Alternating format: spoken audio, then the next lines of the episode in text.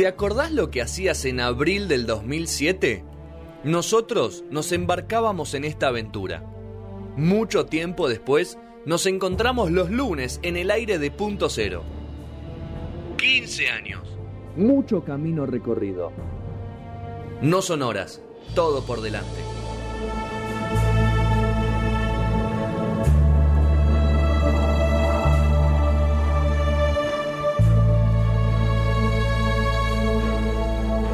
Qué Música bata. Escúchame.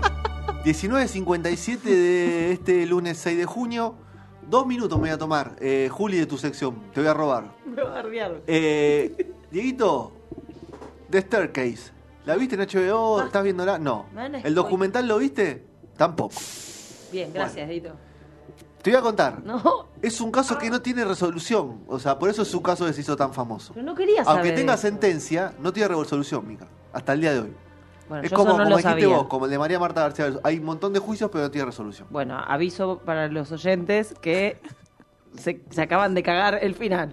No, no, no está cagado Porque el yo final. estoy esperando que haya una resolución. No sabía que era Pero un esos caso sin casos, resolución. si se, si se ficcionalizan, es porque no tiene resolución. Ese es el gancho.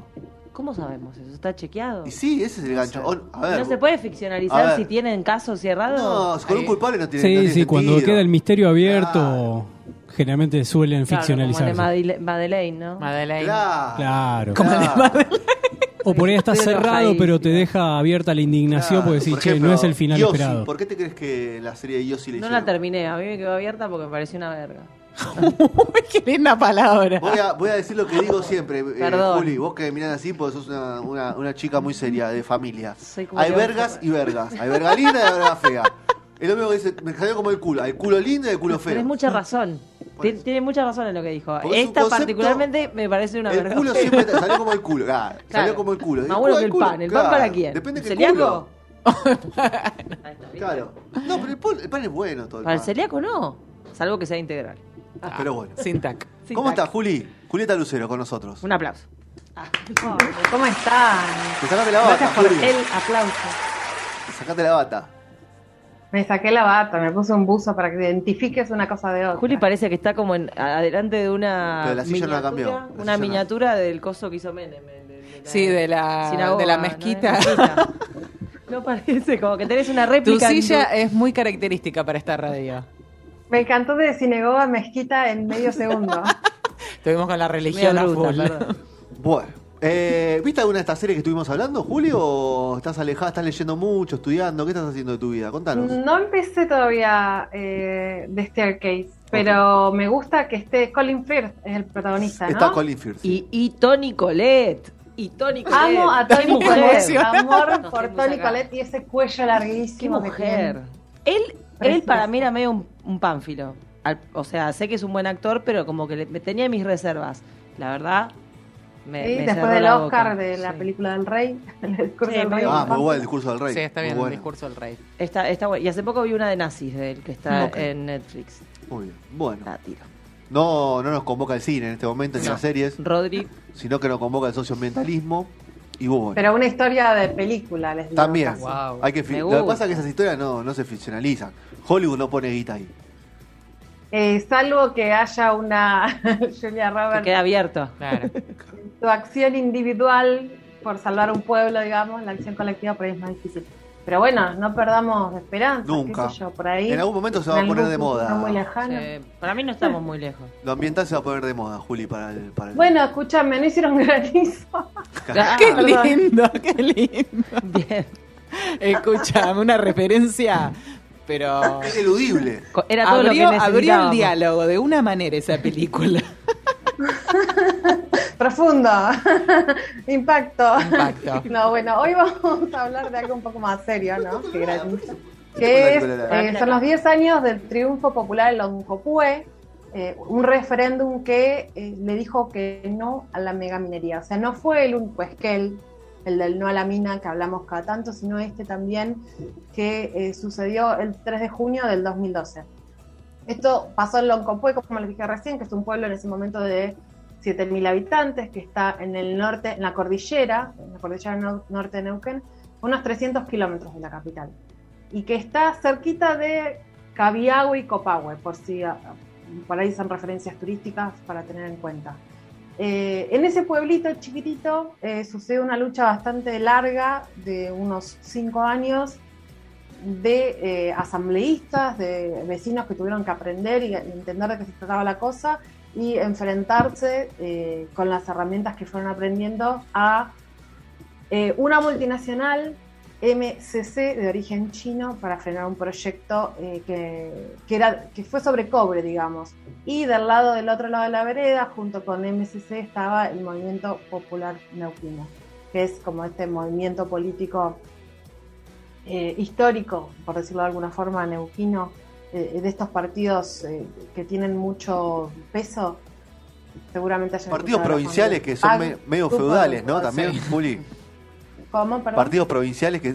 Partidos, sí, partidos provinciales que son medio feudales. Se transforman un poquito en eso. Sí, sí, porque además, en particular, el movimiento popular de Neuquén está muy vinculado con una familia que es la familia Zapac, con lo cual no Claro. solamente ahí hay eh, actores eh, políticos juntos por intereses económicos, sino también está esta cosa de la familia atravesada que es muy, muy fuerte, eh, que tiene mucha historia y mucho peso en Neuquén. Bueno, ¿cómo se logró este triunfo con organización popular? ¿no? Cinco años, como les dije, de, laburo hasta llegar finalmente al referéndum. Hoy lo que vamos a hacer es repasar esta historia para pensar un poco de, o qué se trató el triunfo y para que podamos ver de alguna forma que estas cosas se terminan espejando en otras luchas populares que utilizan herramientas similares para llegar a estos resultados positivos. En, en el caso de Loncopueto empezó en octubre del 2007, cuando los vecinos se dieron cuenta, así como, como no quiere la cosa, de que había una empresa de capitales eh, canadienses, para variar, ¿no? Los capitales canadienses siempre dando vuelta, llamada Golden Peaks, que estaba haciendo tareas de exploración cerca del pueblo, en un campo privado, 8 kilómetros. En ese momento, eh, bueno, lo que estaban haciendo era exploración de oro.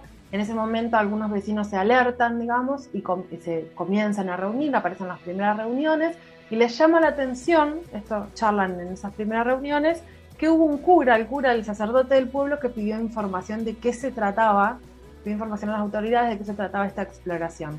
O sea que tenemos ahí algunos eh, pequeños actores eh, metiéndose en la historia importantes. Estos primeros vecinos, el, sacerdote, digamos, eh, atentos. Hay otra, otra persona, otra figura, digamos, que fue importante en ese momento, que fue un abogado, eh, esto lo menciona Viviana Vaca, una de las asambleístas, en una nota que salió hace unos días en, en la agencia Tierra Viva, dice que hubo un abogado que participó del No a la Mina en Esquel, cinco años antes de esto, ¿no? Y que trajo conocimiento a Loncopué y ayudó de alguna forma a organizar las cosas un poco más rápido para que puedan enfrentarse a lo que se venía. De este pequeño grupito de gente, con esta, con esta ayuda que tenían, salió el primer recurso judicial. Con ese recurso judicial, el juzgado civil de Zapala, que es la ciudad más grande, más cercana, digamos, que está sobre la ruta 40, se frenó, se frenaron los, estos trabajos de exploración de la empresa y la empresa finalmente se fue de la zona. Esto les dio la posibilidad, digamos, que esta empresa haya frenado y se haya ido, les dio la posibilidad que empiecen a organizarse un poco eh, más sólidamente, digamos, que empiecen a aprender los mismos vecinos, las mismas vecinas, de qué se trataba esto de la mega minería. Recuerden que estamos en el año 2007, había sucedido lo de Esquel, pero no en todos lados se estaba hablando de esto, ¿no? Estábamos, eh, yo no sé si estábamos empezando a hablar de vaca muerta, digamos, estábamos en otra. Estábamos seguimos hablando de vaca muerta, Juli. Definitivamente estábamos Justo esta semana. se. Estamos hablando de vaca muerta, justo esta semana. Seguimos hablando de vaca muerta nosotros. Seguimos, segui- sigue, Pero sigue no soltando Sigue haciendo quilombo. sí. Bueno. sigue largando ministros. Tremendo. Este, bueno, y con, con este empujoncito, digamos, empezaron a formarse, a, a capacitarse un poco más, porque se imaginaban, y, y- correctamente, digamos, que iba a haber un segundo round, ¿no? Entonces, en octubre del 2008, un año después de que, de que se dieron cuenta que estaba esta minera canadiense, apareció MSC, de capitales chinos, que esta es la gran multinacional con la que terminan, contra la que terminan eh, peleando. Esta, empresa, como les dije hace un rato, tenía el apoyo del Movimiento Popular Neuquino, que estaba en el gobierno provincial, y también eh, del gobierno municipal. ¿En dónde era el proyecto en este caso, que era de cobre y no de oro? En el Cerro Tres Puntas, que es un territorio que pertenece a una LOF mapuche, Mellao Morales se llama la LOF, ¿no? Tiene, mm, el nombre vinculado a la familia, eh, de alguna forma líder, en una zona que se llama Campana Mauida. Eso está un poquito más al sur de Loncopué, no mucho, mu- no muy al sur, ahí eh, cerquita. Eh, cuando empiezan a investigar qué sucede con esta mina, se dan cuenta que hay complicidades y apoyo y connive- connivencia por parte de funcionarios municipales, ¿no? Y también provinciales. Entonces empiezan a sospechar que hay mucho más que una exploración o una búsqueda de apertura de una mina. Lo que sucede en, todos, en todas las comunidades, digamos, donde pasan estas cosas, donde aparecen estos superproyectos, es que viene el discurso de va a traer trabajo, se van a abrir puestos laborales, se va, va a venir el desarrollo, va a crecer, etcétera, etcétera. Típica. Y frente a todo eso, eh, la respuesta, una primera respuesta puede ser, ¿no? O que su- suele darse es que ya no se puede hacer nada. Es como, bueno, ya está, ya vinieron, ya están haciendo todo esto, ya empezaron a construir la ruta, o ya están poniendo plata para el puerto, o, ya están abasteciendo de gas o de electricidad al pueblo. Entonces, cuando empiezan a suceder esas cosas, digamos, en general, eh, hay como un desánimo y dicen, bueno, ya está, está listo. Esto pasó también en Chubut ahora hace dos años, el run run que corría era ya está, ya está, ya está. En paralelo la asamblea luchaba. Bueno, ¿qué pasó? ¿Qué hizo esta asamblea recién formada en, en? Hace un año nada más había formado. Empezaron a visitar familia por familia. En la zona, ¿no? En Campana Maguida, en la zona donde estaba este nuevo proyecto de cobre de la empresa china. Entonces fueron puerta por puerta, cual, cual personas de la religión. Cual cartero. ¿no? Que como- Claro, el cartero. la estrategia, la estrategia Sí, de sí. comunicación de la iglesia. Eh, Y de la reta. Explicando, contando un poco de qué se trataba la cuestión. Y empezaron a hacer y a diversificar sus estrategias de lucha. Folletos, calcomanías, stickers, programa de radio. Piensen que en esa época las redes sociales, o sea, 2008, Ah. no era masivo el uso. O sea, capaz que 2006 algunos teníamos, algunos teníamos Facebook, Instagram, de hecho, pero- creo que no existía. Instagram no estaba. no existía, Twitter no sé si existía o si se usaba Sí. Claro. de forma Sí, masiva, sí. No, pero no era Este, masivo, nada era masivo. Para nada. La tele Entonces, era masiva nada más. La TV, la TV de aire y el cable. La radio, en la, La zona de radio. campo la radio fundamental. Eh, estos, estos pro- programas tipo o segmentos que se llaman al poblador rural que dan información, o sea, medios más tradicionales, como dice Fede, la tele, la radio, bueno, los stickers, los folletos, zaraza, zaraza. Y también espacios, por supuesto, de discusión, un poco más formales. O sea, por un lado se, informaba a la gente y se la convocaba, vengan, vamos a hablar, vamos a charlar, vamos a contar, y queremos escuchar sus preocupaciones. Y por el otro lado, conversaciones a nivel académico, eh, en espacios políticos, digamos, tratando de diversificar los, los actores para que cada vez más personas estén interesadas en el tema. No solo, por supuesto, en Loncopué, sino que en la región, ¿no? Empezaron a moverse a Neuquén y empezaron a buscar aliados eh, en otros lugares. ¿Qué pasó con esta situación luego de todas estas estrategias, marchas, por supuesto, las marchas siempre presentes? Es que un año después de que iniciaron esta, esta segunda lucha contra la minera china, el Tribunal Superior de Justicia, que es el órgano máximo en Neuquén de la justicia, pidió o, hizo que se suspendiera eh, el proceso, ¿no? Y encontró irregularidades. Entre las irregularidades que se encontraron es que no se consultó al pueblo mapuche en, la zona donde iba a estar eh, o donde estaba explorando esta minera sobre eh, si querían o no querían que esto suceda. Básicamente no se aplicó lo que conocemos como el convenio 169 de la OIT, que mencionamos un montón de veces y que Nico respondió bien en la trivia que hicimos el año pasado. Claro. Sí, yo respondí. Un genio, Bien. un feliz cumpleaños. Bueno, dos años después, o, o sea, esto se logró frenar en ese momento.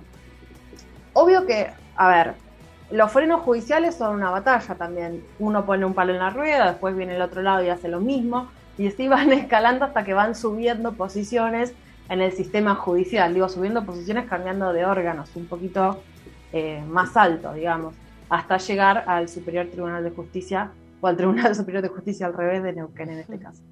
Dos años después, eh, los, los vecinos y las vecinas de Loncopué presentan en el Consejo Deliberante, eh, en, en la misma ciudad, en el mismo pueblo, una ordenanza para que haya una iniciativa popular similar a lo de Esquel para frenar con una ley eh, finalmente eh, esta minera, ¿no? Que, que ya que esté, que se instaure eso y que en ese municipio no se pueda hacer.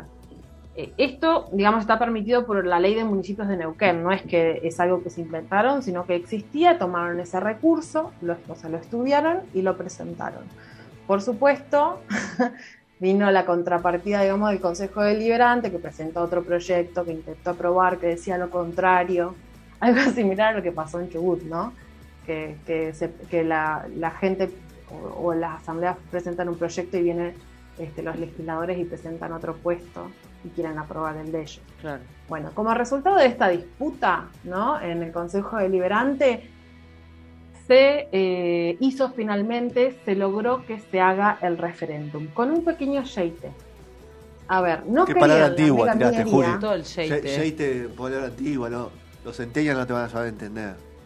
Una pequeña observación. un pequeño, Una pequeña mirá, observación. el mecánico diría un juego. Claro, ok.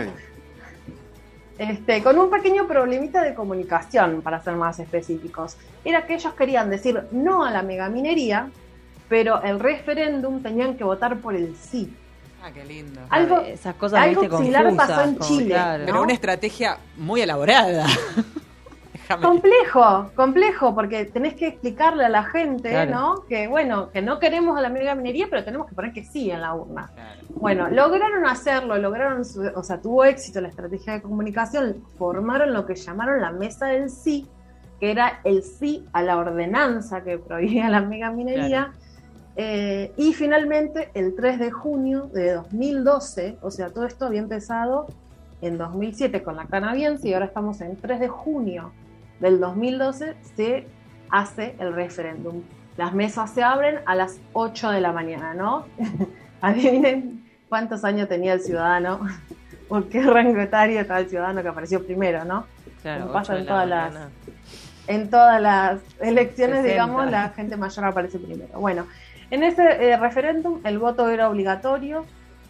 Los días anteriores hubieron un montón de artimañas y artilugios y cosas de distintos órdenes judiciales y también movimientos eh, civiles, como presentaciones de escribanos para que para fiscalizar o para que se frene, digamos, el referéndum. No lograron hacerlo. Sí se llevó adelante y ese mismo día pasaron un montón de cosas. Por ejemplo, aparecieron dos escribanos diciendo representar eh, gente del pueblo, a personas del pueblo, y pedían que fiscalizar el referéndum, pedían los padrones, pero bueno, ya los plazos para fiscalizar, para anotarse como fiscalizador ya se habían cerrado, entonces los, los rebotaban. Después apareció lo que los vecinos llamaron la patota del movimiento popular neuquino, que eran eh, militantes o simpatizantes o lo que sea eh, del MPN, tratando de intimidar a las personas que iban a votar, se les sacaban fotos, ¿no? Imagínense, en el 2008, Eran como la banda de cuántos celulares con cámaras Claro. teníamos, ¿no? Claro, eran como la banda de. Claro, con Caloana hace ratito. El brazo Claro, todo esto fue en una sola escuela, en Claro. una sola escuela con eh, nueve mesas creo que fueron. Este, después apareció el ministro de Seguridad del momento, apellido Gastaminza, Gabriel Gastaminza, diciendo eh, que había, con dos policías entró a la escuela, diciendo que había sucedido algo muy grave y era que eh, no se había permitido a un escribano fiscalizar, digamos, en representación de Mm. un ciudadano. Piensen ustedes que habían rechazado un rato antes a este escribano porque el, el pedido de fiscalización tenía que ocurrir días bastante plazo, tiempo claro. antes del referéndum, no ese mismo día ni el día anterior. Con lo cual, el ministro de Seguridad probablemente sabía que ese escribano no podía pedir lo que estaba pidiendo. Pero aún así se movió más de 300 kilómetros, piensen ustedes, desde la ciudad de Neuquén hasta la cordillera, más de 300 kilómetros, para presentarse con dos policías y tratar de frenar el referéndum. Una persona muy importante dentro eh, del gobierno neuquino. Eh, y después cuando terminó la votación, que o sea, se votó todo, eh, se votó sin problemas, digamos, la gente pudo entrar, eh, hacer la votación tranquila, Pero tenía que votar por el sí. estas cosas que sucedían. Pero tenía que votar por el sí la gente. La gente tenía que votar por el sí. Al final, cuando tenían que custodiar las, uñas- las urnas, los policías del pueblo se negaron. Los mismos policías del pueblo dijeron, disculpen, más que queremos que viene la orden de arriba Chan, chan. y no custodiaron esas urnas. O sea, hicieron todo lo posible para decir que el proceso... Eh, de la fraude. elección era nulo, para buscar un problema, ¿no? No lo lograron, por, por suerte no lo lograron. De hecho, al final, ese día, cuando se llevaban las urnas, alguien del grupo este de la patota, o de este grupo de simpatizantes del Movimiento Popular Neuquino, gritó viva Galtieri, Uh, viva la qué lindo. dictadura, o sea, Una ensalada. Una digno de una serie, te digo, más No, picante que la bien- serie de la Pero también no, tener en cuenta que todo esto ocurre en las provincias. En Capital también. Pero vamos a decir que hay una, hay para estas familias y las situaciones en el norte también ocurre cada vez que se dan estas cosas políticas puede pasar cualquier claro. cosa que la policía no quiera cumplir con su deber, cualquier cosa puede pasar porque todo se maneja mucho más rápido y con otro tipo de movimientos. Sí, sí, tal cual. Y, y además todo esto sucede bajo, eh, bajo una sociedad o bajo ciudadanos que están, le voy a poner comillas, controlando y se las pongo Claro. porque son lugares chicos. Sí. Y digo control porque vos sabés quién es el policía que no se quiere llevar la urna. Claro. Vos sabés quién, es algo que sea de afuera, sabés quién es el que grita eso. Sí, una Hay intimidación. un, hay un ojo ciudadano puesto ahí, un conocimiento de quiénes son los que están haciendo las cosas, que es a la vez positivo e intimidatorio, ¿no? Claro. Entonces, está, eso es, es un factor de, de, de freno en muchos casos para políticos, para legisladores a la hora de votar, digamos, la presión popular.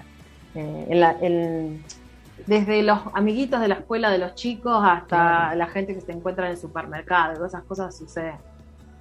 Bueno, y, y el resultado es que eh, del, del padrón electoral votó el 73%, Bastante. necesitaba el 50% más uno, Sí. más una persona y se logró que vote el 73% y de ese 73% el 84% dijo que sí a la ordenanza de la asamblea. O sea que se prohibió la megaminería y se frenó este proyecto chino. Fue un eh, verdadero eh, triunfo, y vamos a decir, de la democracia también, porque no, solo, no solamente se dio en el marco, por supuesto, democrático, dentro de un consejo deliberante que permitió, digamos, que se llegue al referéndum, o que permitió no, que le, que le sacaron el referéndum para que se vote, sino además este contexto del que hablábamos recién, ¿no? Gente gritando definitivamente, así ex- explícitamente quiero decir, eh, viva la dictadura. Claro. Ese día habían estado presentes dos madres de Plaza de Mayo acompañando eh, la votación, que siempre de alguna forma u otra están presentes estas mujeres. Eh, que es increíble la cantidad de kilómetros que recorren, ¿no? Van, van y vienen por todos lados, pero bueno, realmente se puede decir que fue un triunfo democrático porque a través de las herramientas de la democracia se logró frenar lo que el pueblo no quería y era que se instale la megaminería. Desde el 2014, esto fue el 2012, dos años después, el Consejo Deliberante y el Ejecutivo Municipal declararon con la ordenanza 1210-14, que luego se modificó, que el 3 de junio sea el Día de la Gente, le pusieron. ¿no? Una especie de civismo un poco extraño con el nombre, Sí. pero bueno. Es una canción de los está. Pimpinela. No, sí, o mi gente. Mi gente. le salió. Hola, mi gente. Medio mi gente. Claro. Este, un día, bueno, esto, que Feliz día, mi una gente. forma de reconocimiento al pueblo, a, a las personas que, que fueron a votar, eh, que defendió las montañas. Al policía que ríos. no se llevó la urna. Que también es gente. Un poco. Gente. Qué palabra, ¿no? al nos escribano que no un dejaron fiscalizar, a todo. Sí, Juli, la repercusión o el apoyo acá desde Buenos Aires en ese momento, ¿cuál fue? Estábamos en otra. Y en. Buenos Aires llegan las cosas cuando ya están acomodadas, cuando están las cartas sobre la mesa, ¿no? Claro. Eh, siempre desde No organizaciones había redes sociales, claro. ¿Cómo, Fede? No había redes sociales, por eso no nos llegó. ¿Qué- qué- Me retuitearon. No, bueno, acá. pero para desde las No organizaciones sociales, Oh. movimientos de derechos humanos, digamos, todas estas redes siempre trabajan y funcionan y llegan. El tema es que después se publican las cosas en medios de tirada masiva. Si no hay una tirada masiva a la que llegue el público en general, es difícil que llegue. Eh, hoy en día, en ese momento, quizás no estaba todo tan definido por los algoritmos. Hoy en día, digamos, nos terminan mostrando lo que solemos consumir. Entonces, si solemos estar atentos más a HBO Max, vamos a ver menos. Claro, a Mica le está mostrando de- mucho escaleras. eh, de, de- de- la de hierro, Sí, con semilla de melón, con barandas y baranda. Pero prensa de acá y gobierno nación no me se metió. En- eh, a nivel nacional, Sí. Mira, no sé decirte cuál fue exactamente el, el, el apoyo o no apoyo. Desde las asambleas no se reivindica ningún apoyo. Ok. Bueno. Ni, o sea, no se habla directamente a nivel nacional. Una nota quizás que está súper interesante. Bueno, en su momento La Vaca, el- la revista La Vaca, Mu de La Vaca, hizo todo un recorrido y estuvo presente. Hay una crónica súper interesante del mismo día de la votación, con todos estos pormenores que les estoy contando. Y con, con esto del aniversario de los 10 años salió en Agencia Tierra Viva, que comparte alguna de las personas que en su momento formaron La Vaca, una nota eh, de una de las asambleístas donde cuenta un poco, un repaso, algo de lo que les conté hoy acá. La, la misma voz de, de las personas que estuvieron en ese momento. Y, y en esa nota, por ejemplo, no se hace ninguna referencia ni a favor ni en contra de lo que haya podido hacer el gobierno nacional. Pero en lugares donde están las madres, sean de la provincia que sea, hay redes. Piensen que no solamente tienen que ver con Buenos Aires, sino como esta misma Viviana dijo, eh, interprovinciales. Había gente de Esquel trabajando junto a Loncopué. No quizás directamente o, a ver, las redes se van tendiendo a medida que se va armando la lucha, pero de movida cuando empezó la situación apenas identificaron que había un problema, ya había alguien que había participado de una lucha similar en el país. Claro. Y que Un los poco a- más al acompañó. Claro, entonces a veces las redes o el tendido de redes no necesariamente son a través de políticos o medios de- masivos, digamos, sino organizaciones sociales y trabajo popular, digamos, de calle Muy bien. o de territorio. Clarísimo, Juli. Así hemos repasado esto. ¿Cómo se dice? Esta década. Eh, Esta década. sí, que ha pasado el triunfo popular en Locopué nada. contra la megaminería, ¿no? Que hay varias luchas abiertas y por el momento se seguirá luchando. Eh, Así es. te dejamos tranquila. ¿Vas a cocinar? ¿Te No, cocinan? ¿Te vas a poner la cocinan bata? Siempre. Te cocinan siempre. Sí, Qué bacana. O sea, Hoy la hay cocina- pizza con helado. Claro. Ah, La Ah, cocina, ¿qué haces? Vas a, buscar la, vas a buscar la bebida nada más vos. eh, Para lo único que pasabas por la cocina.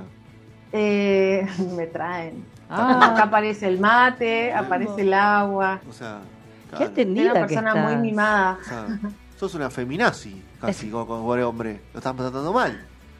Es, ¿Por un- qué feminazi? es una cuestión provincial, hay que irse para allá. ¿Qué provincia? Vos, provincia de Buenos Aires está ella. vuelo. Ay, tenés razón. Es un tema de la No, periferia. para, para- hablemos de comarca. Comarcal, claro, es una cuestión comarcal. Sí, eh, voy, a, voy a hacer una encuesta, así que Me vuelvo, eh, la- me- me los voy para allá. porcentajes a ver si te conviene venirte. Yo por ahora veo todo positivo. Me Muy gusta. bien, muy bien. Bien. Bueno, espero que sigas haciendo así maquetas de, de lugares. De lugares así de la ciudad de lugares Buenos. De lugares religiosos. Así esos de mezquitas, bonsai de las claro. cosas lindas que hay por acá. Veo la, la bici atrás, viste, como que. Claro, Está, ella hace y el, y el novio le trae, va, le, le trae la comida. Perfecto. Bueno, beso grande, Juli.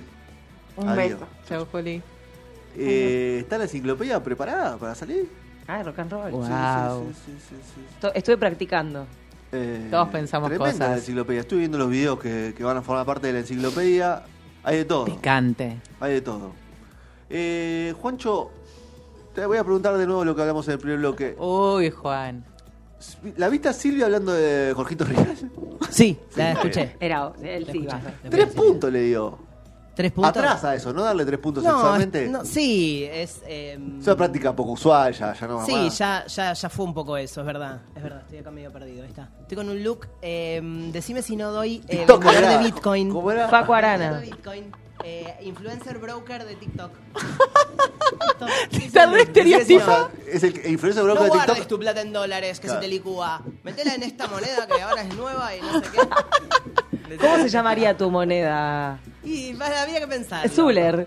Ah, muy. Había, hoy, Le hoy vi un Zuller. video de Ivana Nadal diciendo que tenía un no me acuerdo, La, emprendedoras la única argentinas. famosa que me tiene bloqueado en redes sociales. ¿En serio? Vamos, Ah, ¿Qué, no te- Juan. qué barbaridad le dijiste? Se enojó porque hice un informe en otro programa de radio y no le gustó. Pues, la Emprendedoras Oh. argentinas, se llamaba la, la, la cuenta, no sé qué. Sí. 30 lucas por mes te daba. ¿A qué era tipo la. Vos la La, guita, la 30 pirámide lucas. feminista. No habla de nada piramidal. El sino telar. que ella No, dijo, no, vos ponés la guita, era 30 un lucas por mes. No era una pirámide. Guita que, guita que pongas. Es el telar. Eso me lo dijo en culo, o sea, directamente. Sí, bueno, está Porque bien. puede Obvio. estar en Está culo todo porque gana en 30 culo. lucas.